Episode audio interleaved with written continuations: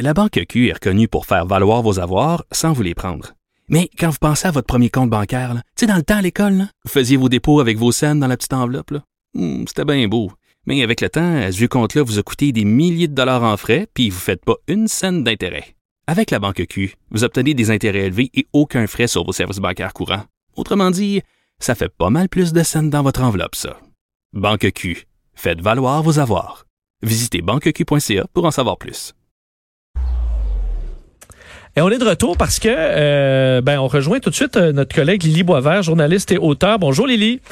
Bonjour. Euh, dossier que je trouve très intéressant que tu amènes aujourd'hui parce qu'on a beaucoup parlé de la COVID, beaucoup parlé de la pandémie, mais semble que certaines personnes se retrouvent, puis on est en, en télétravail ou à la maison ou au travail, peu importe, et des gens ont de la difficulté à euh, s'attaquer à certains projets, se sentent figés, euh, se, se rendent dans une pièce, se souviennent plus pourquoi ils sont là. Moi, ça m'arrive quand même assez souvent, même avant la pandémie. Mais on parle de brouillard cérébral, phénomène qui serait euh, accentué pendant la pandémie. Oui.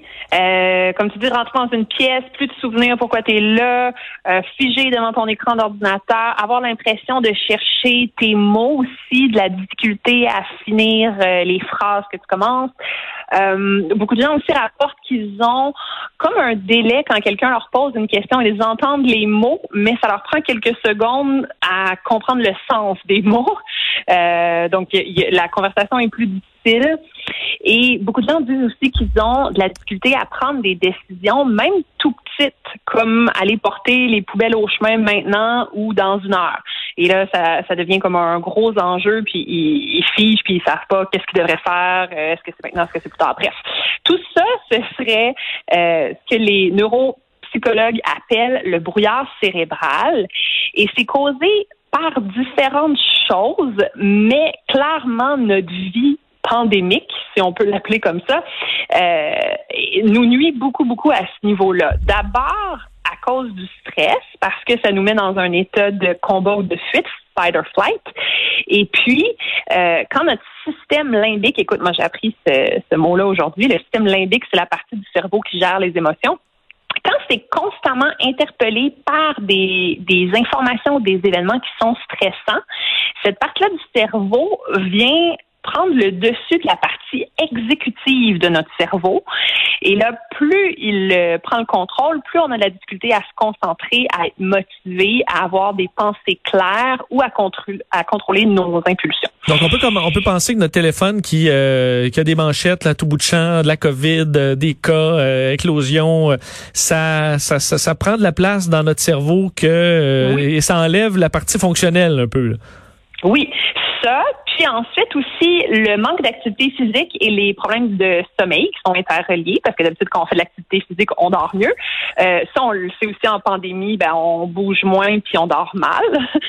Et il y a une étude qui a montré que une personne qui passe une nuit blanche, si on la teste sur ses capacités euh, de conduite, elle va prendre des décisions puis adopter les mêmes comportements qu'une personne qui a un taux d'alcoolémie euh, de 0,10% donc en haut de la limite de la conduite euh, en état d'ébriété. Donc, c'est l'équivalent de conduire après avoir euh, trop bu.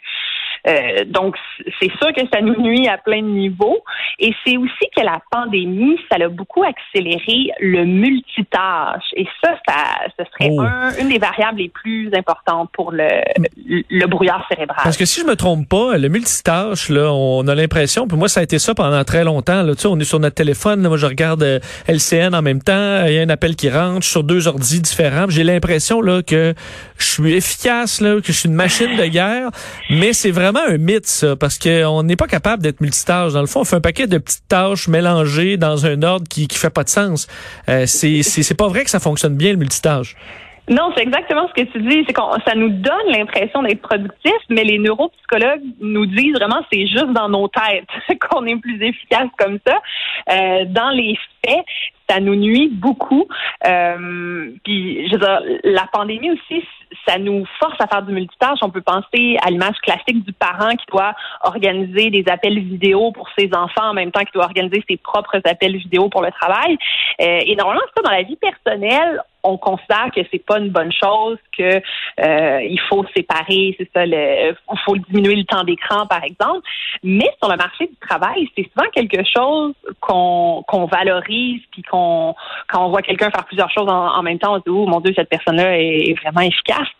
Euh, mais non, parce que notre cerveau est pas fait pour faire du multitâche. Puis on a l'impression qu'on fait plusieurs tâches en même temps, mais dans les faits, ce qu'on fait, c'est qu'on passe rapidement d'une tâche à l'autre, parce que notre cerveau va pas se va pas se séparer puis se consacrer une partie à la tâche A puis l'autre partie à la tâche B. C'est juste qu'on passe de A à B très rapidement. Ben, je, ferai la comparaison, c'est comme essayer de lire quatre articles en même temps là, c'est pas possible. Même si tu t'aimais les quatre au loin, là, tu essaies de regarder les quatre en même temps, on sera pas capable. On, on faut absolument qu'on ait un seul point de focus. Ouais, ouais, mais moi j'avoue que ça j'en suis tout à fait coupable. Puis ça a été observé là, dans la dernière année, le brouillard cérébral causé par le multitâche euh, nous a fait ajouter 48 minutes de travail supplémentaire à nos journées. Donc c'est vraiment quelque chose qui nous ralentit. Puis ça fait diminuer le QI aussi, contrairement à ce qu'on pourrait euh, penser, parce que euh, selon les tests qui ont été faits sur des cobayes, quand on fait plusieurs tâches en même temps, notre QI diminue de la même quantité que quand on fume du pot. Donc, ah, c'est quand même, euh, c'est non négligeable. C'est non négligeable. Et puis, il y a des scientifiques qui disent que ça risque aussi de causer des dommages à long terme sur notre cerveau. Euh, ils ont observé en, regardant des IRM de personnes qui font beaucoup de multitâches que la densité cérébrale dans la région qui est responsable de l'empathie et du contrôle cognitif émotionnel du cerveau, euh, elle est moindre, elle, est diminuée par rapport à des gens qui font une tâche à la fois. Donc, euh, ça nous nuit. Dans les contextes sociaux aussi, c'est corrélé avec une, une faible conscience de soi et une faible conscience sociale. Donc, des compétences, ça nuirait à nos, à nos compétences en intelligence émotionnelle euh, assez, assez significativement.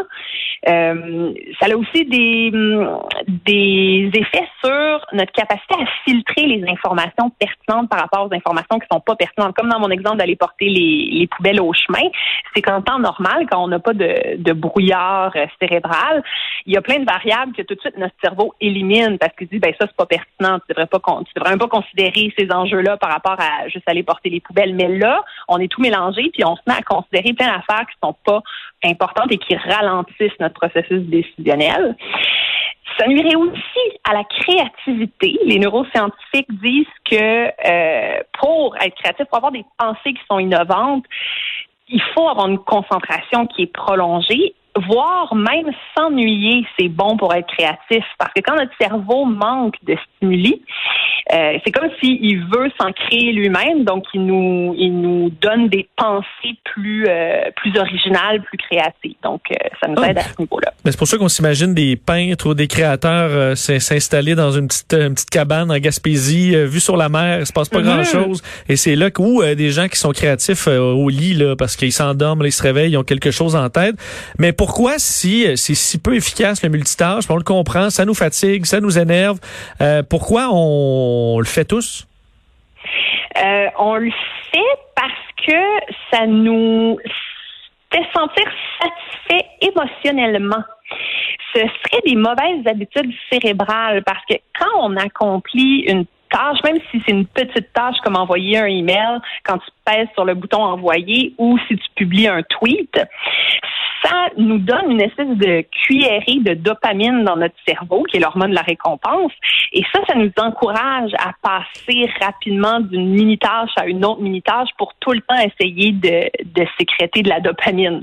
Et il y a même des, des chercheurs qui disent qu'ils associent euh, la vérification des courriels ou de Twitter ou de Facebook à une dépendance euh, neuronale.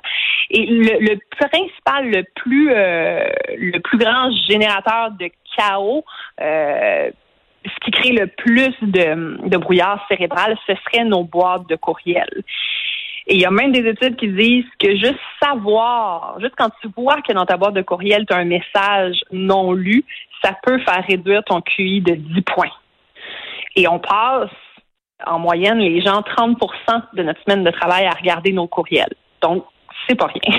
on perd beaucoup, beaucoup de temps et des, points de QI, apparemment. Est-ce qu'il y a quand même des gens qui euh, qui sont euh, qui sont efficaces en multitâche, que certains cerveaux, il y en a qui ont des capacités quand même hors normes. Est-ce que certains ont, sont vraiment capables de gérer huit choses en même temps? Je peux penser à des astronautes, des pilotes de chasse ou quelque chose comme ça? Oui, oui. Euh, les neuropsychologues disent qu'il y a environ 2, 2 euh, des personnes qui sont capables de faire du multitâche de manière efficace et que ça ne qu'il n'y a pas de coût cognitif, que ça ne fait pas baisser leur performance. Mais là, on parle de 2 de la population. C'est pas beaucoup. Et en, en faisant des tests, ils ont constaté que plus les cobayes avaient la certitude qu'ils étaient bons en multitâche, moins dans les faits, ils réussissaient bien les tests. donc, on est très mauvais pour s'auto-évaluer soi-même euh, quand il est question de multitâche. Il faut être sceptique, donc, de sa propre capacité à faire du, du, multitâche. Donc, qu'est-ce qu'on retire de ça, dans le fond? Il euh, faut éliminer ça de nos vies le plus possible? Ben oui, puis le multitâche, c'est peut-être pas une compétence qu'on devrait mettre sur nos CV. C'est peut-être plus quelque chose qu'on devrait considérer comme une mauvaise habitude. Puis le fait de désactiver nos ça peut euh, un peu euh, diluer le brouillard cérébral, puis ça peut nous aider à finir nos phrases quand on parle, puis à se souvenir de pourquoi on est rentré dans une pièce. Donc c'est peut-être des bonnes choses à faire. C'est vrai que les notifications, là, il y en a beaucoup trop, et c'est très rare que Facebook nous envoie une information qui est de, disons, de vie ou de mort. Là. Euh, oui. on se souvient dans le temps, les gens avaient des cellulaires juste au cas qu'il y ait une urgence. Hein. Maintenant, on n'est plus là, mais c'est vrai que s'il y a une urgence, on va vous appeler.